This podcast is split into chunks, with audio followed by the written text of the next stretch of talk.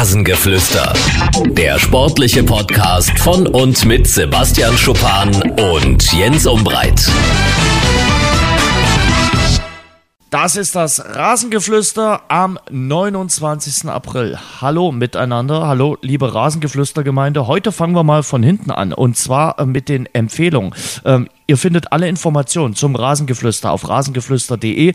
Es ist immer prima, wenn ihr uns weiterempfehlt. Wir freuen uns über positive Bewertungen bei iTunes und wir freuen uns, wenn ihr uns abonniert. Und in der Leitung ist Sebastian Schuppan. Sebastian Schuppan hat beste Laune und zwar gibt es dafür drei gute Gründe. Ähm, die Würzburger Kickers haben endgültig den Klassenhalt geschafft. Äh, Sebastian hat getroffen per Elfmeter und er hat sich auch noch die zehnte gelbe Karte äh, eingeholt und äh, damit muss er am kommenden Wochenende nicht den beschwerlichen Weg nach Jena antreten. Guten Morgen. Das stimmt alles, was du gesagt hast, Jens. Und damit hast du gute Laune, weil du hast jetzt zwei Wochen frei, oder? Ja, klar. Also wenn es nicht unbedingt nötig gewesen wäre, dann, ähm, dann hätte ich es nicht gemacht, weil, ja klar, jedes Spiel macht natürlich irgendwie Bock und Pause, ja, ich meine, war eine lange Saison, ich habe auch viele Spiele gemacht. Von daher wird es mir jetzt körperlich nicht unbedingt schlecht tun, sagen wir mal so, nochmal ein bisschen Akku aufzuladen.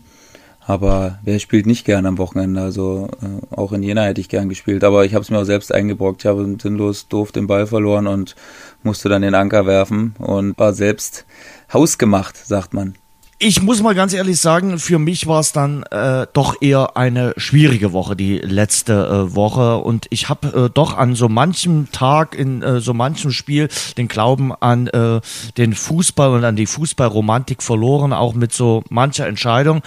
Aber gestern äh, Abend, als ich äh, so ein bisschen in die äh, sozialen Netzwerke gestöbert habe, habe ich sie dann äh, zurückgefunden. So ein bisschen, so ein Müh Fußballromantik. Und zwar heißt mein Held der vergangenen Woche Marcelo Bielsa, der frühere argentinische Nationaltrainer. Ein Kauz vor dem Herrn, wirklich ein Freak eigentlich. Der ist jetzt der Trainer von Leeds United, Wir spielen in der sogenannten Championship, das ist die zweite englische Liga.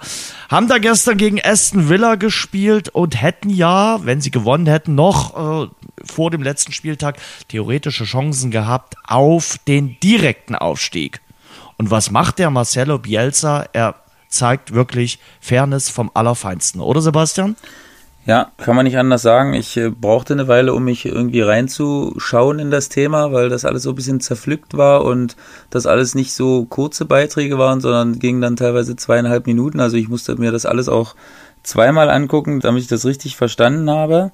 Und ähm, aber wir können es relativ einfach machen. Äh, Leeds schießt ein Tor, äh, Villa-Spieler ist verletzt, äh, Leeds spielt eben nicht raus und äh, schießt in der Situation ein Tor. Und dann gibt's äh, Rudelbildung, Tumulte. Und dann äh, legt aber Bielsa fest, hey, in England äh, steht der Fairness-Charakter ganz, ganz oben. Dann gibt's äh, quasi äh, Wiederanstoß und äh, dann äh, lässt er äh, seine Spieler, seine Abwehrspieler äh, außen vor, sagt, lasst sie ein Tor schießen. Einer hat das nicht so richtig mitbekommen, wollte den Ball da eigentlich noch ins Tor äh, ausschlagen, aber das hat dann alles funktioniert und äh, Aston Villa hat dann quasi den Ausgleich erzielt, äh, damit es pari-pari stand. Ja, klar. Also Sheffield wird sich natürlich darüber freuen. Die sind jetzt weiter äh, fünf Punkte ähm, entfernt von Leeds. Und ja, also es war natürlich. Damit Aufsteiger. Ja, ähm, es war natürlich irgendwie, das Foul sah mir nicht so böse aus, ehrlich gesagt, äh, was der Kollege da gemacht hat und wo der Spieler liegen geblieben ist. Ich weiß jetzt auch gar nicht, was der im Nachhinein genau, ob der jetzt irgendwie was Schlimmes hat oder so, aber es war natürlich, ähm, ja, nicht die feine englische Art, passt jetzt genau der Spruch, da äh, weiter und dann auch noch das Tor zu machen und dann, ja, dann ging es natürlich tumultartig irgendwie weiter und ja, man muss schon trotzdem vor der äh, Entscheidung dann da muss man schon seinen Hut ziehen, weil es ist natürlich eine Sache, das zu sagen und so, aber eine andere Sache, das auch zu machen und wirklich durchzuziehen, habe ich in den letzten Jahren ehrlich gesagt nicht so oft gesehen. Und ähm, deswegen glaube ich, ist das sehr, sehr erfrischend und hat mich gefreut, dass es sowas auch gibt im rauen äh, Liga-Alltag, wo es wirklich eigentlich nur um Geld geht. Und da reden wir ja wirklich über viel, viel, viel Geld, äh, um was es geht, wenn du da den direkten Aufstieg in die Premier League schaffen kannst. Ähm, da muss man da wirklich den Hut ziehen vor so einer Entscheidung. Die müssen jetzt in die Playoffs, Leeds United, aber es wäre ihnen einfach zu wünschen. Ich mag diesen äh, Verein, ein Traditionsverein aus England, äh, stand ja 2001 äh, sogar noch im Champions League Halbfinale. Dann ging's äh, steil bergab und jetzt stehen sie also vor dem Wiederaufstieg, müssen jetzt, wie gesagt, äh, den Umweg äh, über die Playoffs nehmen, äh, weil eben Sheffield und Norwich City den Aufstieg an diesem äh, Wochenende perfekt gemacht haben. Und über Norwich müssen wir auch noch was sagen, äh, weil die trainiert werden von Daniel Farke, der hat zwölf Spieler, die aus den ersten drei deutschen Ligen bekannt sind. Das ist so ein bisschen Huddersfield äh, Reloaded. Äh, auch Farke war ähnlich wie damals der äh, Trainer von Huddersfield, also Wagner, David Wagner, ähm, Trainer bei der U23 von Borussia Dortmund, ist dann nach England gewechselt, äh, nach Norwich, äh, ein Traditionsverein. Norwich äh, zwei Autostunden nordöstlich von London gelegen. Die haben den besten Zuschauerschnitt in der zweiten englischen Liga und sind sehr, sehr souverän äh, aufgestiegen. Jetzt quasi in die äh, Premier League und wollen dort natürlich äh, jetzt da auch für Furore sorgen. Sie werden die Kanarienvögel genannt, äh, weil es in Norwich eine Kanarienvogelzucht gibt. Und äh, ja, deshalb werden sie so genannt. Und wie gesagt, es gibt ein paar bekannte Spieler, die wir auch aus der Bundesliga kennen. Felix Passlack, Marco Stiepermann, Moritz Leitner, Tim Klose, Puki, der ehemalige Schalker. Ähm, also da gibt es ein paar, die auch äh, ja, in Deutschland durchaus äh, bekannt sind. Philipp Heise von Dynamo Dresden im Winter nach Norwich gewechselt, aber der spielt aktuell dort überhaupt keine Rolle. Äh, der spielt eher in der zweiten Mannschaft. Ähm, möglicherweise wird er dann mal im Sommer äh, gucken, ob er dort eine Chance bekommt. Aber ich finde das beeindruckend, was der Frage dort geleistet hat. Ja, also die englische Championship ist sowieso eine beinharte Liga, ne? 24 Mannschaften, ähm, gefühlt alle zwei Wochen englische Woche und 46 Spiele am Ende. Das ist schon brutal. Plus die zwei Pokalwettbewerbe, die sie da noch haben. Und ja. ja. wenn du dich dann so, so durchsetzt am Ende, ich glaube, Norwich hatte jetzt die letzten neun oder zehn Spiele, ich glaube, einen Unentschieden, nur den Rest gewonnen. Ähm, das ist schon cool und das wird natürlich dann auch wieder ein Fingerzeig sein. Ne? Man hat gesehen jetzt, Huddersfield ist mit vielen Deutschen aufgestiegen. Norwich hat es jetzt nachgemacht und äh, hat es genauso noch souveräner. Huddersfield hat es ja eigentlich erst in den Playoffs geschafft und war gar nicht so unbedingt zu erwarten in diesem Jahr, wo sie es geschafft haben. Aber als Meister da nochmal hochzugehen. Und äh, Mario Vrancic hast du noch vergessen, der hat auch paar ganz, ganz ja. korrekte Tore ja. gemacht, wie ich das äh, verfolgt habe. Und ja, ist natürlich geil. Die spielen jetzt alle Premier League. Also das ist äh, nicht nur äh, für die deutschen Jungs cool, sondern natürlich auch für deren Portemonnaie. Also da wird sich natürlich nochmal einiges ändern. Das äh, ist natürlich auch eine Sache, die nicht äh, zu vernachlässigen ist. Und ähm, ja, mal gucken, wie sie sich nächstes Jahr halten. Huddersfield hat es ja im ersten Jahr dann auch geschafft und äh, sind leider jetzt sang- und klanglos äh, abgestiegen. Und ähm, ja, ich habe mich riesig gefreut. Also wie gesagt, das ist ein harter Kampf und die Playoffs, äh, da willst du wahrscheinlich dann nicht dabei sein, weil das ist ja dann nochmal eine härtere Sache. Du musst ja dann zwei äh, Spiele erstmal bestreiten und dann nochmal das kleine Finale dann quasi um den direkten Aufstieg. Also Hut ab. Auf jeden Fall, also das äh, Aufstiegsspiel steigt ja dann im Wembley-Stadion. Onel Hernandez, den haben wir auch noch vergessen, der damals bei Eintracht Braunschweig gespielt hat, Deutsch-Kubaner, auch der äh, spielt dort. Also das ist schon äh, eine ordentliche Truppe, die sich Farke da zusammengestellt hat. Und äh, anders als äh, Jürgen Klopp legt er großen Wert auf Ballbesitzfußball und äh, damit hat er es auch geschafft, äh, wie gesagt, die Championship so zu dominieren und dann jetzt quasi als erster vor dem letzten Spieltag äh, aufzusteigen. Das war der kurze Blick äh, auf die Insel und äh, dann kommen wir mal so langsam äh, nach Deutschland. Herr Schuppern, wir machen mal ein äh, Rätsel. Nennen Sie mir die sieben Zweitligisten, die bislang noch nicht ihren Trainer gewechselt haben. Mm, Union. Richtig. Mm, Paderborn. Heidenheim. Richtig. Kiel, Regensburg. Richtig. Bochum. Ja. Aue. Sehr gut. Sehr gut. Hast du die Tabelle jetzt schön durchgegangen. Ja, genau. Das waren sie. Denn äh, an diesem Wochenende hat auch der Tabellenführer ein Einsehen gehabt und hat gesagt, auch wir müssen jetzt mal den Trainer wechseln. Anfang ist weg. Äh, da haben sich natürlich dann auch die Schlagzeilenmacher äh, ein, ins Fäustchen gelacht. Äh, Anfang am Ende. Ach, ich glaube, da haben die ein Jahr drauf gewartet äh, auf diese Schlagzeile. Vier Spiele nicht gewonnen, der erste FC Köln. Äh, am Freitagabend muss es doch sehr unschön gewesen sein und ungemütlich im äh, Kölner Stadion. Die 1 zu 2 Niederlage gegen Darmstadt. Sie haben weiterhin richtig gute Aussichten und ich kann mir beim besten Willen nicht vorstellen, dass sie das noch äh, verzocken. Äh, grundsätzlich mal deine Einschätzung zur Situation beim ersten FC Köln. Kannst du es nachvollziehen? Also ich habe zwei Sichtweisen. Eine, die mir sagt, geht eigentlich gar nicht als Tabellenführer. Wenn du dich dann aber mit Leuten aus dem Kölner Umfeld äh, unterhältst, dann sagen die, ja, es ist nachvollziehbar. Also, meine gute Laune ist schon halbwegs wieder verschwunden jetzt, ähm, weil du dieses Thema direkt ansprichst. Das ist, hat mir wirklich Kopfzerbrechen bereitet am Wochenende und ich habe da auch viel nachgelesen und äh, bin aber eindeutig zu dem Entschluss gekommen, dass es sehr, sehr, sehr nicht unglücklich, also das ist noch positiv von mir formuliert, unglücklich kommuniziert und durchgeführt wurde vom FC. Absolute Katastrophe für mich, wie das gehandelt wurde, weil, man hat es schön gesagt, der Auftrag war aufzusteigen und ähm, ob du am Ende mit 15 Punkten Vorsprung aufsteigst oder mit 5 Punkten oder mit einem Torverhältnis oder keine Ahnung, äh, du kannst nicht mehr als aufsteigen. Das ist erstmal Fakt. So. Ähm, das wird er schaffen. Das habe ich auch von dir gerade oder übernehme ich jetzt gerade von dir, dass es auch mit ihm jetzt geschafft hätten weiter, weil den einen Sieg, den sie jetzt wahrscheinlich noch bräuchten, den hätten sie auch mit ihm geholt. Da bin ich mir 1000 Prozent sicher.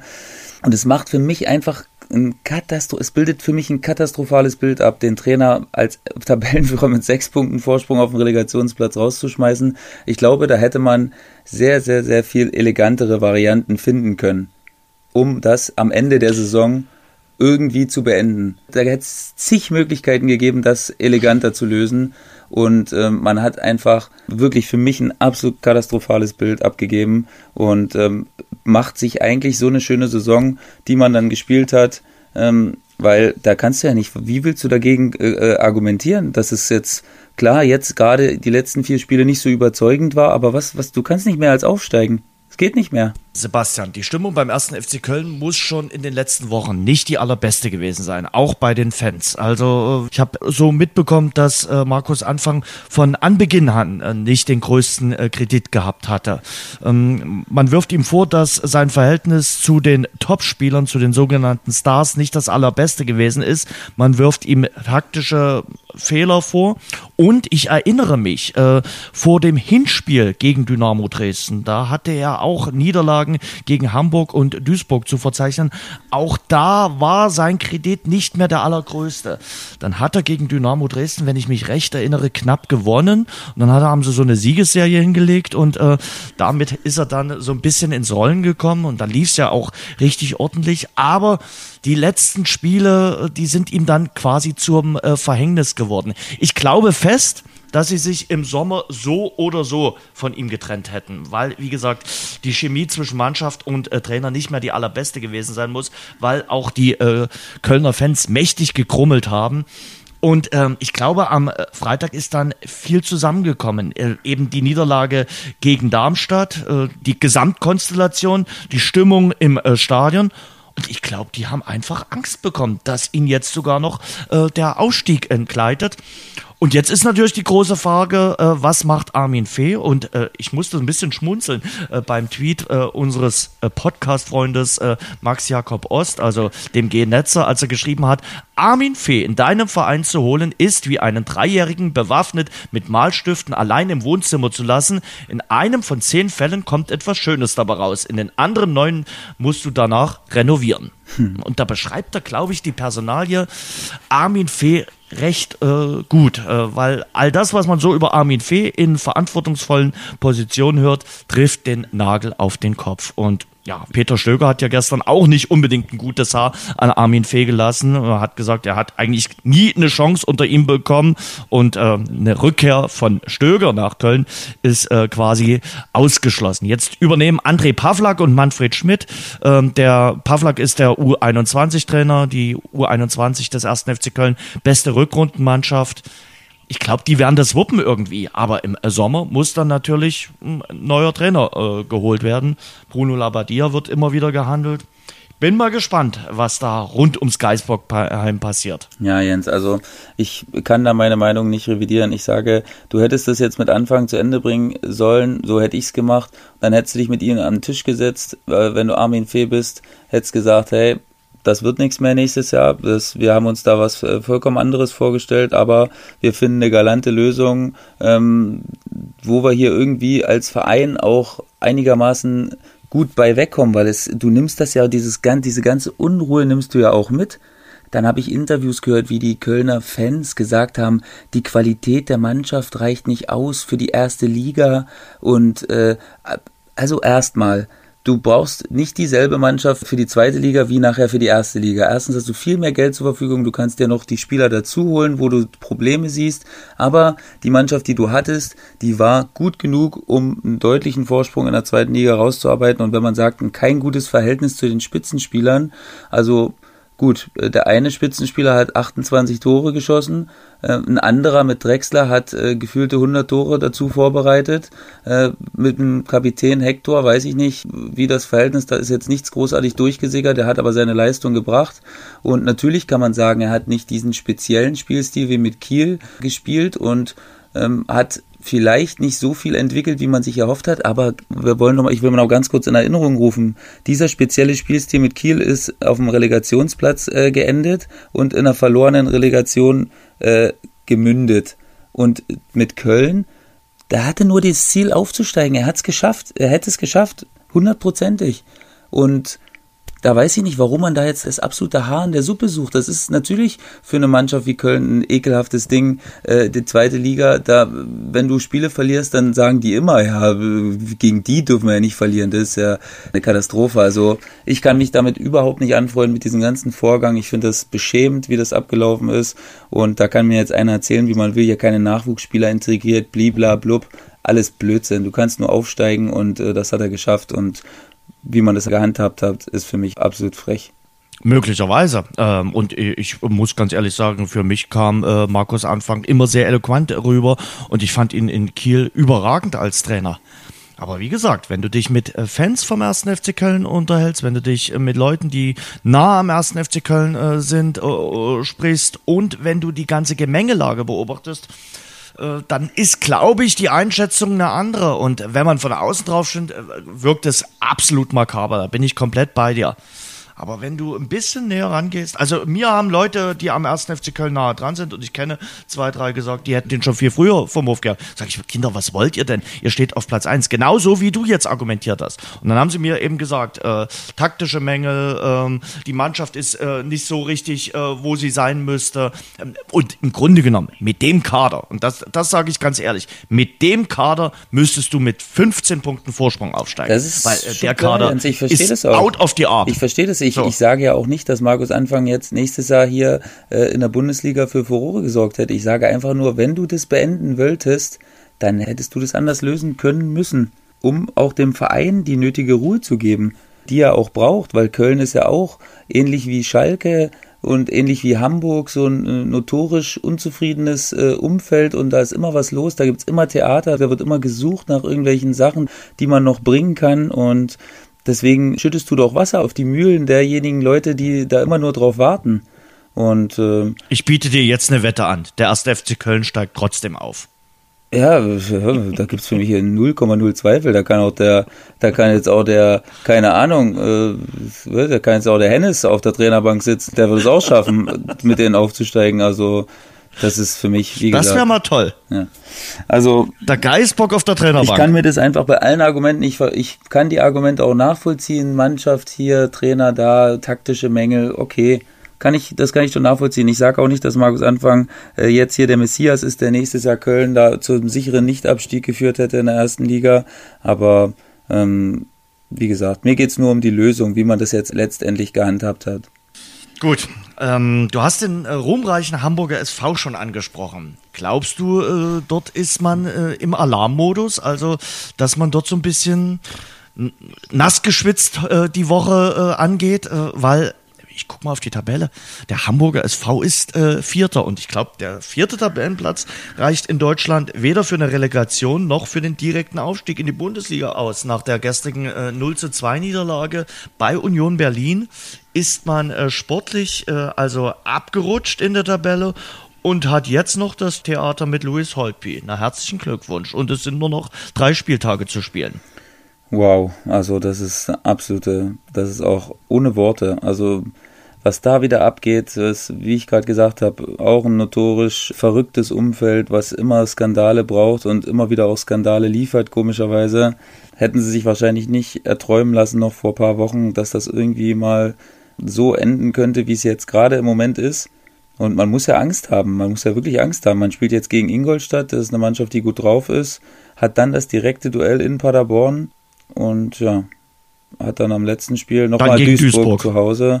Und das sind ja wirklich, ich meine, das ist eigentlich das Schlimmste, was passieren kann. Ne? Du hast, also im Moment, in der Verfassung vom HSV im Moment, du hast zwei Heimspiele gegen Mannschaften, wo alle Fans sagen, ja gut, also wenn wir gegen die nicht gewinnen, dann haben wir es auch nicht verdient aufzusteigen. Und da ist der Rucksack wieder elendig groß und äh, die Vergangenheit hat gezeigt, dass sie damit im Moment halt nicht so gut umgehen können. Dass sie da ganz, ganz viel liegen lassen haben und ja, das Auswärtsspiel, was sie haben, ist dann bei der wahrscheinlich im Moment stärksten Mannschaft in der zweiten Liga. Und ähm, ja, das sieht natürlich gerade eben nicht so gut aus.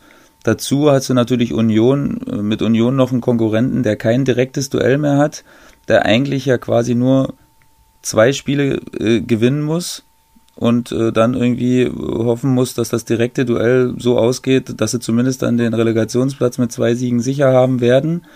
Und ja, also so sieht es im Moment aus. Im Moment spricht nicht viel für den HSV. Also kann man nicht anders sagen. Holtby dazu noch natürlich, das brauchst du auch so viel wie ja, äh, Fußpilz in der Situation. Und ja, das Chaos ist perfekt. Was sagst du denn äh, zu der Nummer mit Louis Holtby, dem ehemaligen äh, Kapitän des Hamburger SV. Der HSV hat ja schon vor Wochen bekannt gegeben, dass sie den Vertrag mit ihm nicht verlängern werden. Und dann sagt er vor dem Spiel gegen Union, äh, nehme ich mal lieber nicht mit. Jetzt haben sie ihn suspendiert, er ist vom äh, Trainingsbetrieb äh, suspendiert, wird auch kein Spiel mehr für die Hamburger bestreiten. Ich glaube, der bereut das auch selber schon, weil ja, geht irgendwie auch nicht, gerade in der Situation. Was macht man äh, da jetzt? Weil da hat man sich ja noch eine weitere Baustelle irgendwie aufgemacht, unfreiwillig, als hätte man nicht schon genügend Baustellen. Ja, wir wissen halt überhaupt nicht, was passiert ist. Ne? Also ich meine, ich glaube eigentlich generell nicht, dass Louis Holtby aus Jux und Dollerei zum Trainer geht und sagt hier, ähm, ich habe keinen Bock mehr war jetzt so lange hier und äh, jetzt habe ich aber drei Spieltage vor äh, Ende keinen Bock mehr hier noch äh, mitzuhelfen aufzusteigen. Also da wird schon irgend. Aber so wird's kommuniziert. Ja, ja, klar, so wird's kommuniziert, aber äh, irgendwas muss ja passiert sein und egal, was hm. das jetzt, ob das jetzt berechtigt oder nicht ist, es war sicherlich eine Art Kurzschlussreaktion dann wahrscheinlich. Vielleicht hat er gehofft zu spielen oder äh, und wurde irgendwie negiert vom Trainer oder irgendwie sowas. Vielleicht ist es so ein bisschen äh, eine persönliche Befindlichkeit irgendwie, hat er sich ungerecht behandelt gefühlt, weiß ich nicht. Vielleicht werden wir es noch rausfinden. Bei, in Hamburg ist er, kommt ja sowas eigentlich immer, immer raus. Ne? Also, das ist ja Vorteil für uns jetzt. Da braucht man wahrscheinlich gar nicht so lange rumspekulieren. Irgendwann werden wir es wissen. Und klar, ich glaube, man hat ja gelesen, dass es ihm auch äh, relativ schnell schon wieder leid hat, aber dass äh, Hannes Wolf dann gesagt hat, nee, da gibt's kein Zurück mehr. Wenn man einmal sowas äh, fordert, dann ist das Vertrauensverhältnis dann gestört. Das kann ich dann auch so in dem Sinne nachvollziehen, wie er das sagt. Macht man natürlich nicht. Es gibt natürlich viele Situationen, hat, glaube ich, jeder Spieler schon mal gehabt, dass man irgendwie gekränkt war und sich nicht richtig wertgeschätzt gefühlt hat oder richtig behandelt gefühlt hat, aber sollte dann am Ende natürlich nicht in so einer Aktion äh, enden, dass man sich da selbst auch noch so ein bisschen das Bild kaputt macht, weil er hat ja jetzt schon ein Bild als äh, Spieler, der sich schon mit dem HSV ganz gut identifiziert hat, abgegeben, ist mit runtergegangen, hat versucht, das wieder gut zu machen und ja, eigentlich unnötig. Deswegen, ich kann mir nicht vorstellen, dass es einfach so aus einer Laune heraus war. Ich kann mir ja vorstellen, dass es auch mal wieder eine Woche jetzt, äh, wo Klaus-Michael Kühne ein Interview geben könnte. Also der Mäzen des Hamburger SV, wo der dann preisgibt, dass er dem HSV jetzt künftig in einer weiteren Zweitligasaison den Geldhahn zudrehen wird. Also ich glaube, das ist jetzt mal so ein Zeitpunkt, wo auch das mal wieder passieren äh, könnte. Ich bin mal gespannt, was passieren würde, viel konjunktiv, wenn der HSV jetzt nochmal eine Ehrenrunde äh, durch die zweite Liga gehen müsste. Bin auch gespannt gespannt, was dann mit Hannes Wolf ist. Also Hannes Wolf macht, äh, ich hatte es letzte Woche schon gesagt, nicht gerade unbedingt Werbung in eigener Sache momentan. Nein, auf jeden Fall nicht. Also man hat eigentlich äh, die ganze Saison lang das Gefühl, klar, die Heimspiele waren öfter mal ein bisschen wackelig, aber auswärts war es immer sehr stabil. Und dass er das eigentlich im Großen und Ganzen im Griff hat, ne? Aber jetzt wird ihm natürlich auch vorgeworfen, zu oft die Aufstellung zu wechseln und zu, zu viel taktisch hin und her äh, zu wechseln in den Systemen und äh, damit die Mannschaft so ein bisschen verunsichert. Klar, da kommt natürlich alles auf den Prüfstand, wenn es so schlecht läuft wie jetzt. Da wird jeder Stein umgedreht, auch der des Trainers und äh, ist natürlich so eine Sache. Ähm, generell halte ich ihn eigentlich für einen guten Trainer äh, für einen innovativen Trainer auch, der auch mutig ist mit seinen jungen Jahren und das Pokalspiel hat mich auch ein bisschen begeistert dann. Da dachte ich eigentlich wieder, vielleicht kann man aus so einem Spiel dann doch ein bisschen, ein bisschen Mut äh, schöpfen wieder und ein bisschen Kraft schöpfen für die letzten Spiele. Leider nicht der Fall gewesen. Deswegen, ja, wie siehst du es denn? Wie siehst du ihn denn äh, jetzt gerade in der Situation? Äh, für mich war Hannes Wolf äh, eigentlich immer mal ein, ein, Trainer, der irgendwann sicherlich auch mal einen großen Club trainieren könnte. Ähm, als er dann Stuttgart hochgeführt hat, fand ich das richtig äh, gut. Das erste Bundesliga-Jahr mit Stuttgart, vor allen Dingen dann die Hinrunde, er wurde dann relativ fix in der Rückrunde entlassen. Da hat er nicht Werbung in eigener Sache betrieben. Aber als ihn der HSV geholt hatte, dachte ich, er wird die Hamburger souverän nach oben führen. Ich habe da ja auch eine Wette abgeschlossen, weil ich mir relativ sicher war, dass der HSV aufsteigen würde. Meine Wette äh, ist momentan arg am Wackeln. Das macht mir große Sorgen und mir macht auch große Sorgen die Arbeit von Hannes Wolf. Also der macht momentan nicht den besten Eindruck, auch in seiner ganzen Arbeit, in seinem ganzen Coaching, auch was du gerade gesagt hast, dass er zu oft seine Taktik über den Haufen wirft. Ich glaube, du musst dann einen klaren Stil äh, fahren. Das wirkt dann auch authentisch gegenüber der Mannschaft und äh, das wirft dann natürlich gerade momentan alles äh, ein bisschen über den Haufen. Dass das nicht einfach ist, ein Auswärtsspiel bei Union Berlin, das weiß ich auch, aber äh, die letzten äh, Heimspiele, ich sag nur Darmstadt, Magdeburg, Aue, allesamt nicht gewonnen. Da hat er nicht unbedingt Werbung in eigener Sache äh, betrieben. Das Pokalspiel, gut, äh, das lassen wir jetzt mal außen vor. Aber das ist momentan schwierig. Und ich glaube, wenn die Hamburger nicht aufsteigen sollten, dann äh, könnte ich mir durchaus vorstellen, dass sie im Sommer wieder den Cut machen, weil beim HSV müssen wir auch nicht drum herum reden. Äh, ähnlich wie beim ersten FC Köln, da gab es nur ein Ziel, mit diesem Etat aufzusteigen. Und wenn das verfehlt wird, dann herzlichen Glückwunsch. Ja klar, du hast ja. immens hohe Gehaltskosten, äh, höher als natürlich äh, für den gemeinen Zweitligisten äh, möglich. Und das kannst du wahrscheinlich für ein Jahr äh, dann eingehen und äh, genau. in dem Kompromiss, dass du natürlich direkt wieder hochgehst. Und klar, wenn sie jetzt nochmal eine Ehrenrunde drehen müssten, werden natürlich wahrscheinlich ein paar teure Spieler abgegeben und du musst einfach ein bisschen enger schnallen. Die haben wahrscheinlich immer noch finanziell deutlich bessere Möglichkeiten als äh, fast alle anderen. Aber ja, klar, einfacher wird's dann, wird's dann nicht. Klar, du hast ein paar junge Spieler, die kennen die zweite Liga dann ein bisschen besser vielleicht. Und das heißt jetzt nicht, dass du dann Ewigkeiten in der zweiten Liga äh, bleiben musst, aber einfacher wird's trotzdem nicht. Äh, es wird sowieso sehr lustig, was im Sommer so auf dem Trainermarkt passiert. Äh, Köln hatten wir schon angesprochen. Die sehen wir als designierten Bundesligisten. Schalke 04, Hertha BSC, der VfB Stuttgart, Hannover 96 und der 1. FC Nürnberg. Wobei bei Hannover und Nürnberg werden das äh, möglicherweise Zweitligatrainer sein. Bei Nürnberg äh, wird äh, Damir Kanadi, ein Österreicher, gehandelt, der aktuell in Athen äh, trainiert. Ähm, also der Trainersessel könnte gefüllt sein.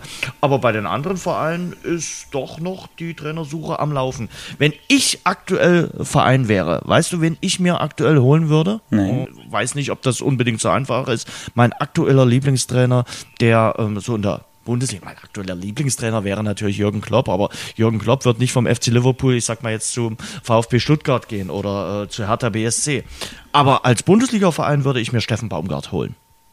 Naja, der spielt ja vielleicht nächstes Jahr selbst Bundesliga mit, äh, mit seiner Mannschaft. Ja, weiß ich. Äh, aber, aber trotzdem, den, dessen, dessen Art Fußball zu spielen, gefällt mir richtig gut. Also ähm, der, der macht einen richtig guten Job dort in Paderborn, hat ja davor schon in, in Berlin in der Regionalliga gearbeitet, auch da einen guten Job gemacht. Jetzt in Paderborn, ich glaube, der steigt so Step by Step nach oben. Und das finde ich immer am, am besten und am schönsten, wenn sich einer äh, bei den Trainern so nach oben arbeitet.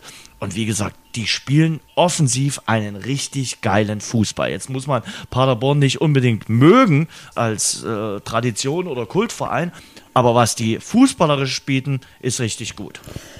Ja, also wer hier öfter zuhört, der weiß, dass Baumi einen ganz großen Platz in meinem Herzen hat. Äh, der hat mich in Profifußball aufgenommen und ich wünsche ihm nur das Beste auf jeden Fall, aber ich würde wirklich, wirklich gern sehen, dass er mit Paderborn aufsteigt und ob er das in der ersten Liga auch nochmal so halbwegs halten kann, diesen Fußball, ob man den einfach so weiterspielen kann, mhm. nochmal eine Liga höher, wo das Schwierigkeitslevel nochmal größer ist. Das würde ich wirklich gern sehen und dann kann er, äh, dann würde er für mich zu einem besseren Verein oder zu einem hochkarätigen Verein wechseln können. Klar, die äh, Gründe gibt's wahrscheinlich jetzt schon, das äh, für andere Vereine das zu machen. Klar, zum Beispiel sowas wie Hertha ähm, würde er wahrscheinlich sogar gar nicht machen, weil er ja durch und durch Unioner ist. Äh, weiß ich gar nicht, ob er, ob er das jetzt unbedingt machen würde wollen.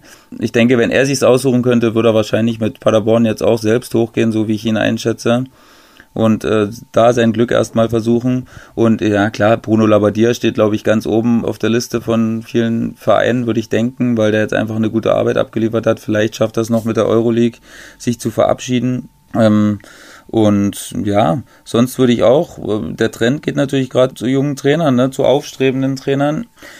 Und deswegen ähm, wird es wirklich eine schöne Rochade, die es da geben wird. Vielleicht äh, wird da noch, wie du sagst, einer der Trainer rausgekauft und dann äh, es wieder ein neues Beben, was äh, in Kraft gesetzt wird. Und äh, sorgt wieder für neue Rotation auf den Trainerbänken. Also man kann echt gespannt sein. Wird ein super spannender Sommer. Nicht nur auf der Trainerbank, auch was Spieler angeht. Also wie immer eigentlich. Ähm, ist immer so eine Zeit, die ich ganz cool finde, weil dann wieder Sachen passieren, die man hat überhaupt nicht äh, kommen sehen und mhm. äh, ist eine schöne Zeit. Ja, wir werden im Sommer sicherlich auch mal das ein oder andere Rasengeflüster trotz Sommerpause machen. Wie siehst du David Wagner, ähm, den äh, früheren Coach von Huddersfield? Denkst du, der bleibt in England oder kommt er zurück nach Deutschland? Also ich glaube, für ein Bundesliga-Engagement wäre der bestimmt äh, relativ schnell zu begeistern. Da gehe ich mal von aus. Also ja, wurde ja in Wolfsburg schon immer mal gehandelt. Also ja. jetzt nicht äh, aktuell, als die sich Glasner geholt haben, aber äh, davor wurde, war der immer mal im Gespräch, auch äh, in Wolfsburg. Den kann ich mir zum Beispiel bei Hertha ganz gut äh, vorstellen. Ehrlich mhm. gesagt, dass Hertha den mal ins Auge fasst und oder bei Stuttgart, da bin ich mir ehrlich gesagt noch nicht so sicher. Ich glaube, dass sie dem jetzt erstmal eine Chance geben, dem äh, Kollegen, der da äh, gerade übernommen hat aus der A-Jugend. Der schien Willig. ja sehr enthusiastisch äh, an der Seitenlinie, der hat teilweise mehr Kilometer abgerissen als äh, mancher Spieler, obwohl die natürlich auch wie angestachelt waren. Und ähm, werden wir mal hm. sehen jetzt. Nico das, Willig. Genau, Nico Willig, das äh, läuft ja dann wahrscheinlich auf Relegation hinaus. Und, ähm, Gegen den HSV. das kann nur sehr, sehr spannend werden. Und ähm, ja, der hat vielleicht eine Chance, sich selbst ins Gespräch zu bringen mit guten Ergebnissen. Dann sind wir ja schon in der Bundesliga. Es war übrigens äh, ja sowieso ein bisschen der Aufstand äh, der Kellerkinder. Hannover hat gewonnen, Nürnberg hat einen Punkt geholt, Stuttgart, du hast gerade erwähnt, gewonnen. Ja, und der FC Schalke äh, waren schon von vielen totgesagt. Die haben quasi die Meisterschaft, so denken viele, vorentschieden mit ihrem 4 zu 2 äh, Sieg äh, am Samstag bei Borussia Dortmund. Und äh, Borussia Dortmund ja, zum wiederholten Male äh, muss man sagen, Mentalität schlägt Klasse beim äh, BVB. Äh, das war kein guter Auftritt äh, von Borussia Dortmund. Sie sind ihrer Favoritenrolle nicht gerecht geworden. Keine Ahnung, äh, der Kopf hat da offenbar verrückt gespielt. Das war ein komplett schwacher und äh, blutleerer Auftritt, fand ich gegen Schalke 04. Gut, Felix Zweier hatte auch noch äh, was mitzumelden. Ich glaube, der wollte am äh, Samstag auch zeigen, dass er eigentlich die dicksten Eier von allen hat. Und äh, den Handelfmeter verstehe ich bis heute, bis zum Montag noch nicht. Und da bin ich mal einer Meinung mit Didi Hamann. Passiert nicht allzu häufig, aber da muss ich sagen, eine Meinung äh, mit äh, Dietmar Hamann, dem Sky-Experten. Also es war eine Gemengelage am äh, Samstag, wo äh, der gemeine Dortmund-Fan sicherlich gedacht hat, ähm, das ist ja noch schlimmer als das äh, 4 zu 4 von äh, der Vorsaison. Äh, so hat sich das, glaube ich, für die Dortmund-Fans ein bisschen angefühlt. Ja, wobei man natürlich sagen muss, es ist ja eigentlich alles perfekt gelaufen. Ne? Du führst 1-0 gegen eine Schalker Mannschaft, die dann eigentlich, wo du denkst, das ist ja eigentlich nur dein Ziel erstmal, oder das konnte ja nur dein Ziel sein, ein relativ schnelles 1-0 zu machen und die Schalker wieder vom Stresslevel äh, total hochzuschieben und zu sagen, hey, wir haben euch genau da, wo wir, wo wir euch haben wollen, wenn ihr verzweifelt seid, wenn ihr verängstigt seid. Hm, ja, dann kommt natürlich dieser ominöse Pfiff, wo sich kein einziger Schalker beschwert hat. Das hat nicht ein einziger mitbekommen. Und ja. auf einmal kommt der Pfiff da aus dem Nichts. Und ja, es ist natürlich auch irgendwie bezeichnend jetzt, dass am Ende der Saison jetzt auch so viele Situationen entstehen. Ne? Wir hatten das ja auch mal am Anfang der Saison kurz besprochen. Dann gab es eine, eine lange Zeit, wo es, wo es eigentlich okay war wo nichts weiter äh, gewesen ist, wo der äh, Video Assistant Referee da äh, gute Arbeit äh, abgeliefert hat und ja, jetzt wieder viele, viele Situationen mit dieser Handspielregel und Lucien Favre hat es ja dann wahrscheinlich auch zu Recht gesagt, dass das einfach nicht gut gehandhabt ist, dafür, dass wir da viel klare Richtlinien brauchen. Was soll der machen, der, der Weigel? Der, der haut dem das Ding von 40 Zentimetern, der ist im Zweikampf, der ist am Mann, der kann die Hände nicht abschneiden. Das geht nicht. Ich weiß nicht, da fehlt mir völlig das körperliche Verständnis, als ob der, die Schiedsrichter reden da manchmal so, habe ich das Gefühl die wissen natürlich auch, dass man die Arme zur Bewegung braucht und zur Stabilisation, aber als ob man in jeder Situation im Spiel da an seine Hände denken kann. Also manchmal, da sind, da laufen so viele Sachen instinktiv ab, die man gar nicht kontrollieren kann. Ne, du musst ja, wenn du mit einem, in einem Zweikampf bist und hochspringst oder in einem Luftduell bist, kannst du nicht die Hände nach hinten nehmen? Du hast da, da hast du weder eine Spannung noch Stabilität noch irgendwas anderes. Und deswegen ist es so bitter, dass das jetzt an so einem Spiel dann auch wieder seinen Beitrag, äh, seinen negativen Beitrag dann natürlich am Ende geleistet hat. Die zwei roten Karten waren, glaube ich, vertretbar ähm, kann man geben. Die erste fand ich äh, oh, schon sehr, sehr, sehr hart äh, für, für Marco Reus. Und da finde ich, er misst mit zweierlei Maß. Also bei äh, McKinney, äh, dem, dem Schalker, der, der ist auch äh, ein, zwei Mal böse eingestiegen, da zeigt er nicht rot und bei Reus zeigt er rot. Also ähm, die zweite, da brauchen wir gar nicht drüber diskutieren. Das war, war klares Rot äh, von Wolf. Bei der ersten sage ich, boah, da kann man auch gerade vor Rechter äh, gehen lassen. Ähm, sei es wie es sei. Äh, ich will eins auch dazu sagen, bevor ich dich wieder zu Wort kommen lasse. Ähm, Zweier leitet sicherlich mit seinem Handelfmeter und mit seiner Entscheidung die Dortmunder Niederlage äh, ein. Aber schuld waren sie am Ende trotzdem selber. Also, dass sie, sie hatten ja auch noch genügend Zeit, nach diesem zweifelhaften Handelfmeter äh, das Spiel wieder in ihre Bahn zu lenken. Ja, ja, klar. Das ist ohne Zweifel. Aber manchmal ist dann halt auch, dass man sich dann über so Sachen so aufregt, dass man sich selbst aus dem Rhythmus bringt, aus dem Spielrhythmus und dann sich so in diesen Ärger vertieft, dass man eigentlich gar nicht merkt, dass man das Spiel langsam und leise aus der Hand gibt. Und ähm, ja, dann waren es natürlich dann irgendwie trotzdem dann zwei Standardsituationen. Ne? Dann hat ja. äh, Caligiuri den Elfmeter, macht er natürlich rein, den Freistoß haut er sensationell in Winkel.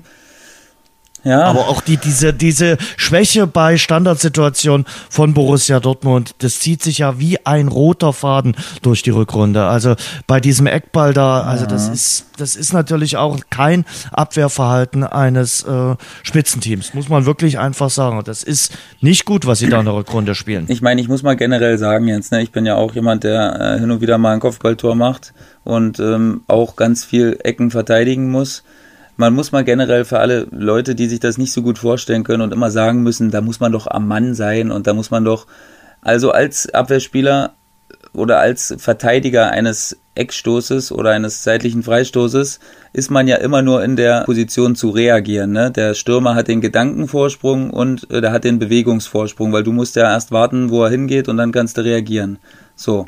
Und wenn der Ball gut kommt oder ein guter Block dazu noch gestellt wird, ähm, und du bist ein guter Kopfballspieler, dann ist es einfach sau, sau schwer, gut zu verteidigen. Dann ist es einfach wirklich, dann hat man diese Sekunde Vorsprung und dann ist es wirklich als Verteidiger teilweise nicht gut möglich, den Ball noch abzuwehren. Dann kannst du versuchen zu stören und äh, alle äh, legalen Mittel am Rande des Illegalen zu benutzen, um den noch irgendwie vom genauen Kopfball zu abzubringen. Aber wenn so jemand wie Sané im richtigen Moment hinläuft und der Ball in seine Richtung kommt, ähm, dann ist es wirklich sauschwer, muss man ehrlich sagen. Und äh, da stellen sich, glaube ich, einige Leute, die dann immer sagen, man muss das doch besser verteidigen, ein bisschen zu leicht vor. Das ist auch ein Koloss, der Sané. Der hat auch eine Wucht, wenn der ankommt. Und, ähm, und da rede ich jetzt nicht generell nur über Sané, sondern allgemein über Ecken. Es ist wirklich sehr, sehr schwer zu verteidigen.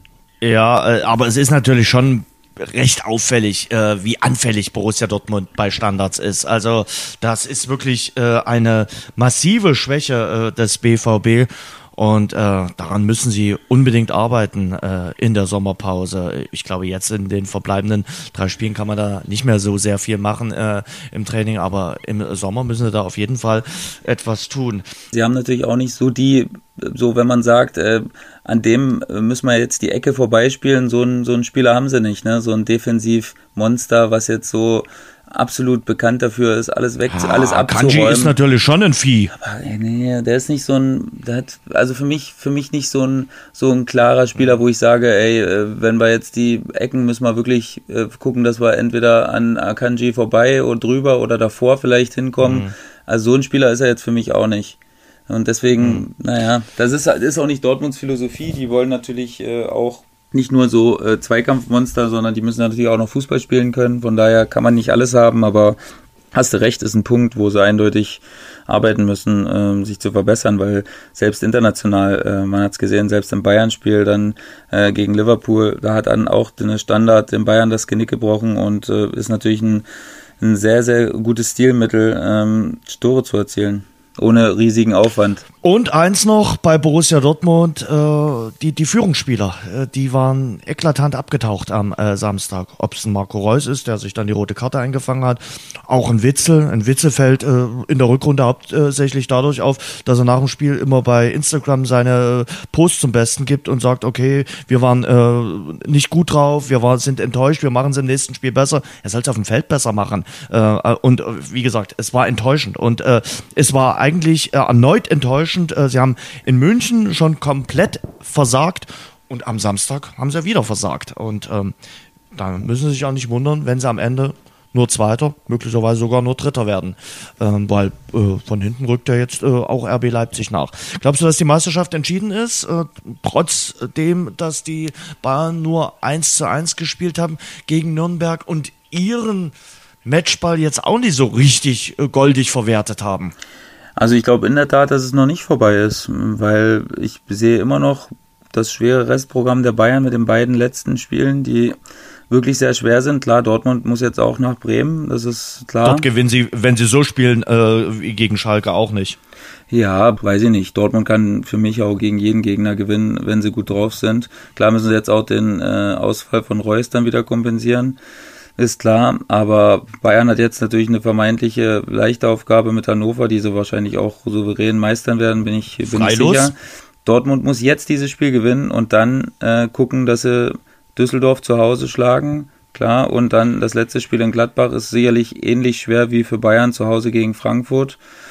Ähm, ja. ja, aber das sage ich, aber guck doch mal dieses Spiel gegen Leipzig. Für Leipzig geht's ums gar nichts mehr. Und äh, ich, ich kann mir gar nicht vorstellen, ob da Leipzig schon alle Karten aufdecken will. Äh, weil das ist ja quasi das vorweggenommene Pokalfinale schon mal äh, zwei Wochen äh, zuvor sagst du dir als Mannschaft dann, oh, nee, wir spielen lieber erstmal noch nicht volles Rohr, damit die noch nicht so richtig wissen, was wir alles drauf haben?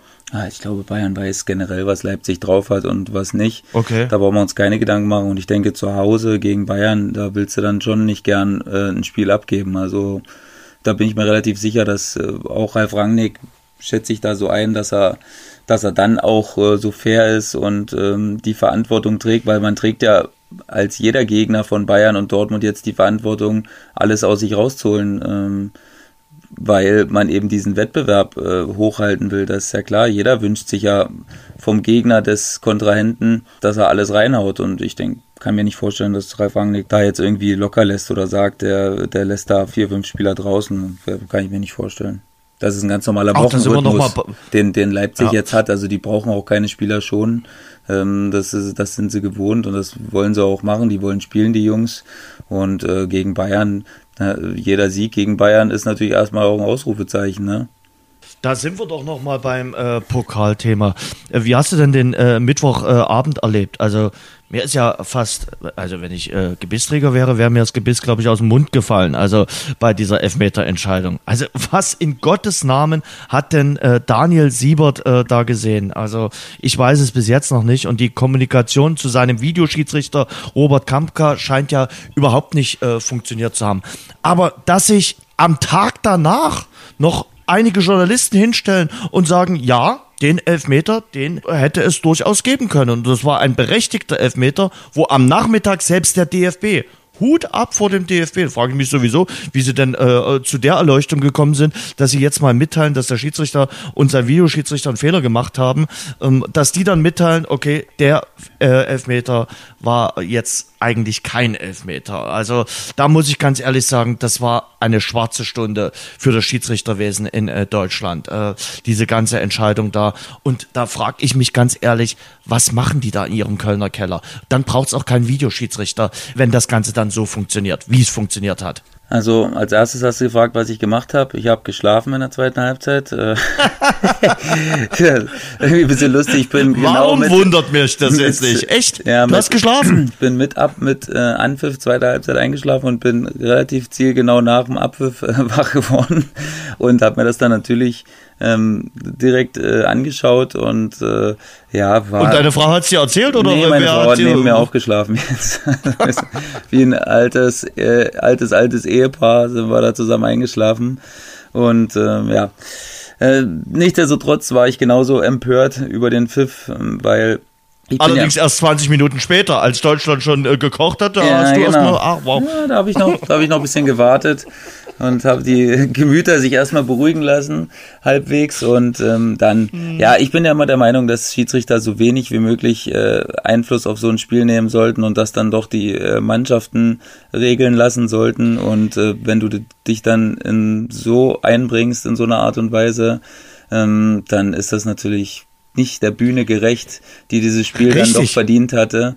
Ein gutes Spiel ist doch immer dann ein Spiel, wenn du am Schluss nach 93, 94 Minuten nicht mal mehr den Namen des Schiedsrichters weißt. Ja. Denn der muss nicht die Hauptrolle spielen. Und manchmal habe ich den Eindruck aber, dass die, äh, die, Schiedsrichter, und in der letzten Woche hatte ich häufiger den Eindruck, denken, oh, aber an meinen Namen müssen sie sich in Deutschland heute ganz besonders erinnern. Ein guter Schiedsrichter ist der, der komplett das Spiel laufen lässt, äh, eingreift, wenn es wichtig ist und ansonsten nicht auffällt. Ja, klar. Das ist natürlich die Idealvorstellung. Manchmal geht's natürlich auch nicht, weil äh, die Spieler dir dann irgendwas anbieten, worauf du natürlich reagieren musst oder äh, sollst.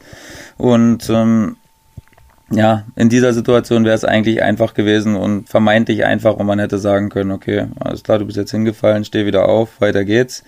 Ähm, und ja, man pfeift nicht diesen unsäglichen Elfmeter und ähm, das wäre, ich bin mir wirklich sicher, äh, ein tolles Spiel noch geworden, äh, vor allen Dingen mit der Stimmung in Bremen. Äh, ich habe ja nur die erste Wahnsinn. Halbzeit als erste Halbzeit gesehen, aber die hat mich dann schon verblüfft und fasziniert und mh, mm, nur noch mal für dich zur Erinnerung, ja. oder, ja, Bremen hat innerhalb einer Minute den Ausgleich geschafft. Also ja, die lagen 0 zu 2 hinten, haben, haben dann zwei Tore geschossen und äh, das Weserstadion hat quasi gekocht. Und dann gab's halt, wie gesagt, diesen fragwürdigen äh, Elfmeter, äh, den es aus meiner Sicht nicht hätte geben äh, dürfen. Dass die Bayern möglicherweise sogar die bessere Mannschaft haben, steht doch äh, außen vor, aber ja. es wäre wahrscheinlich auch eine geile Verlängerung geworden.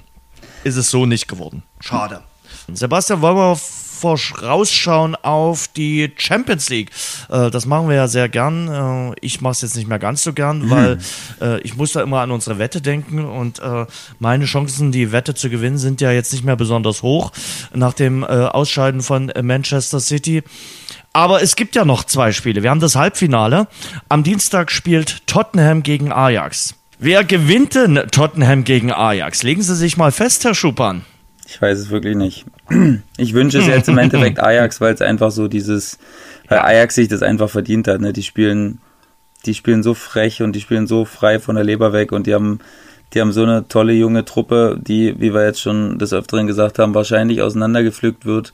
Und äh, deswegen, das Märchen hat ein Haltbarkeitsdatum. Ja, ja. Deswegen sollen sie sich sollen sie sich verewigen und äh, sollen ins äh, Finale einziehen. Ich werde Ajax äh, die Daumen drücken, auch wenn ich da natürlich, äh, was du immer hast, wenn ich das sage, äh, mich einfach auf ein tolles Spiel freue. Aber wenn ich mir jetzt äh, entscheiden müsste, würde ich sagen, dass Ajax weiterkommt.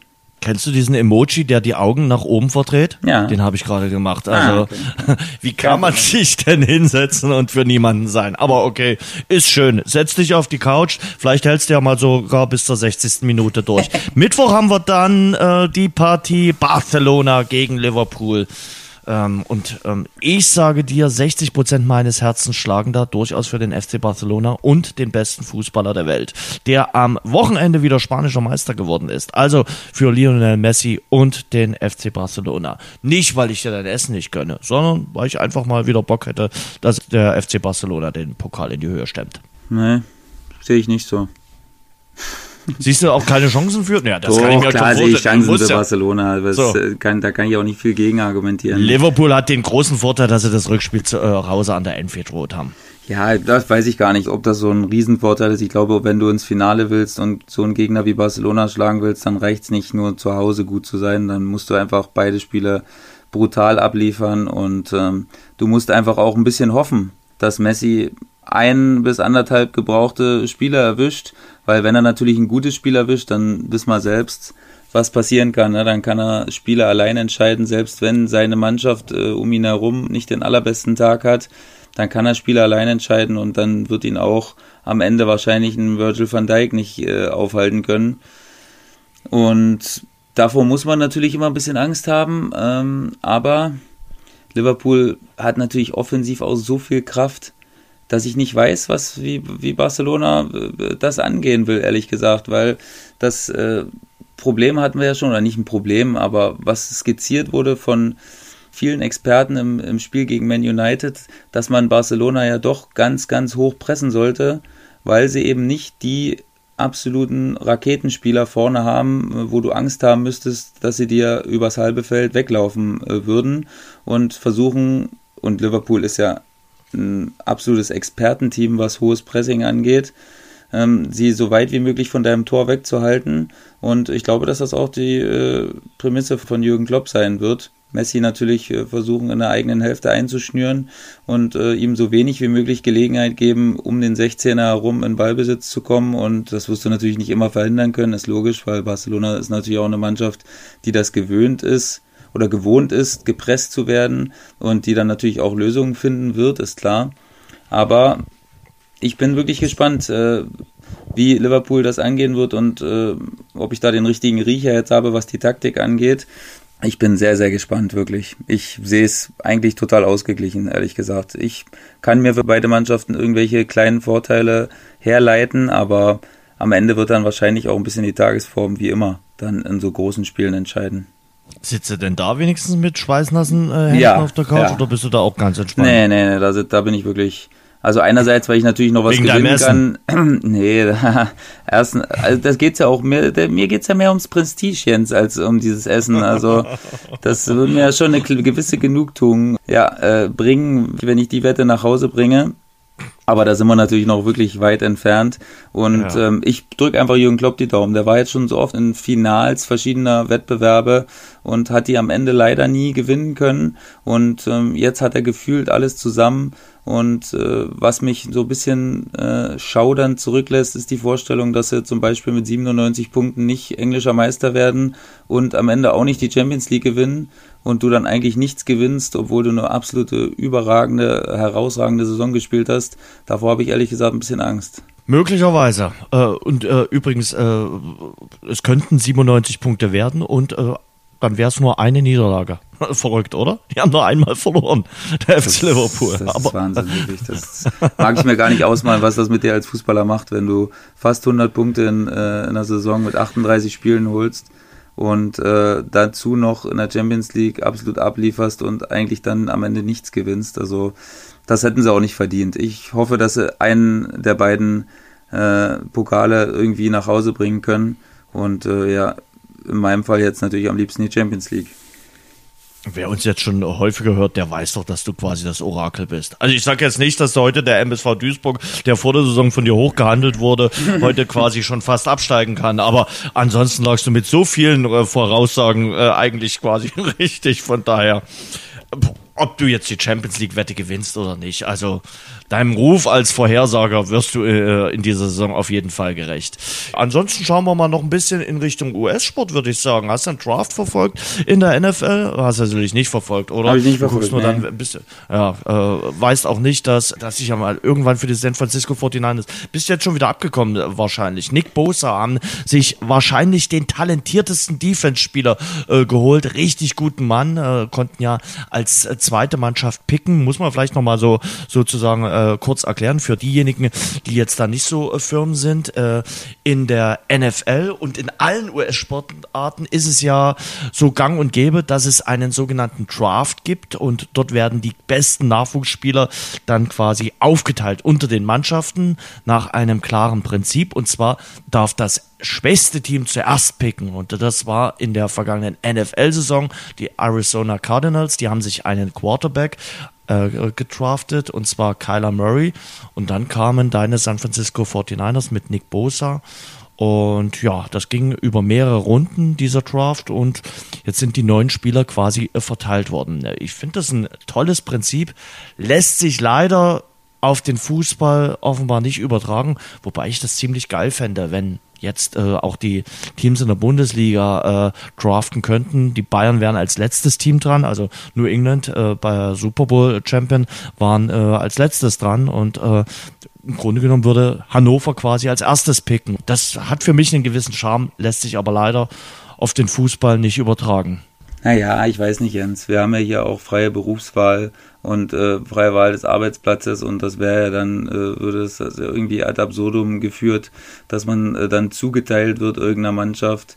Ähm, ich glaube, das ist einfach nicht übertragbar auf den europäischen Sport und ähm, wer weiß, Jens, vielleicht ist es auch gut so. Das hat auch Nachteile und äh, ja, von daher glaube ich, dass das auch immer so bleiben wird, dass das so getrennt sein wird. Hm ich kann dem Ganzen viel abgewinnen. Also wie gesagt, und es sorgt es sorgt definitiv für Chancengleichheit, dieses Prinzip. Äh, frag mal in der NFL nach, frag äh, in der Baseball League, in der MLB nach, frag äh, beim Eishockey. Beim Eishockey ist komplett verrückt jetzt äh, in den Playoffs. Da sind alle Favoriten raus. Alle Favoriten raus äh, in der ersten Playoff-Runde. Ja, aber dann äh, müsstest du ja auch gleichzeitig dieses Salary Cap einführen, Jens, dass jede Mannschaft dann ja, natürlich, nicht so, natürlich, nur so und so viel ja, ausgeben darf. Würde ich auch sofort machen. Das, also das müsste man dann im selben Nummern, Zuge machen. Ja. ja.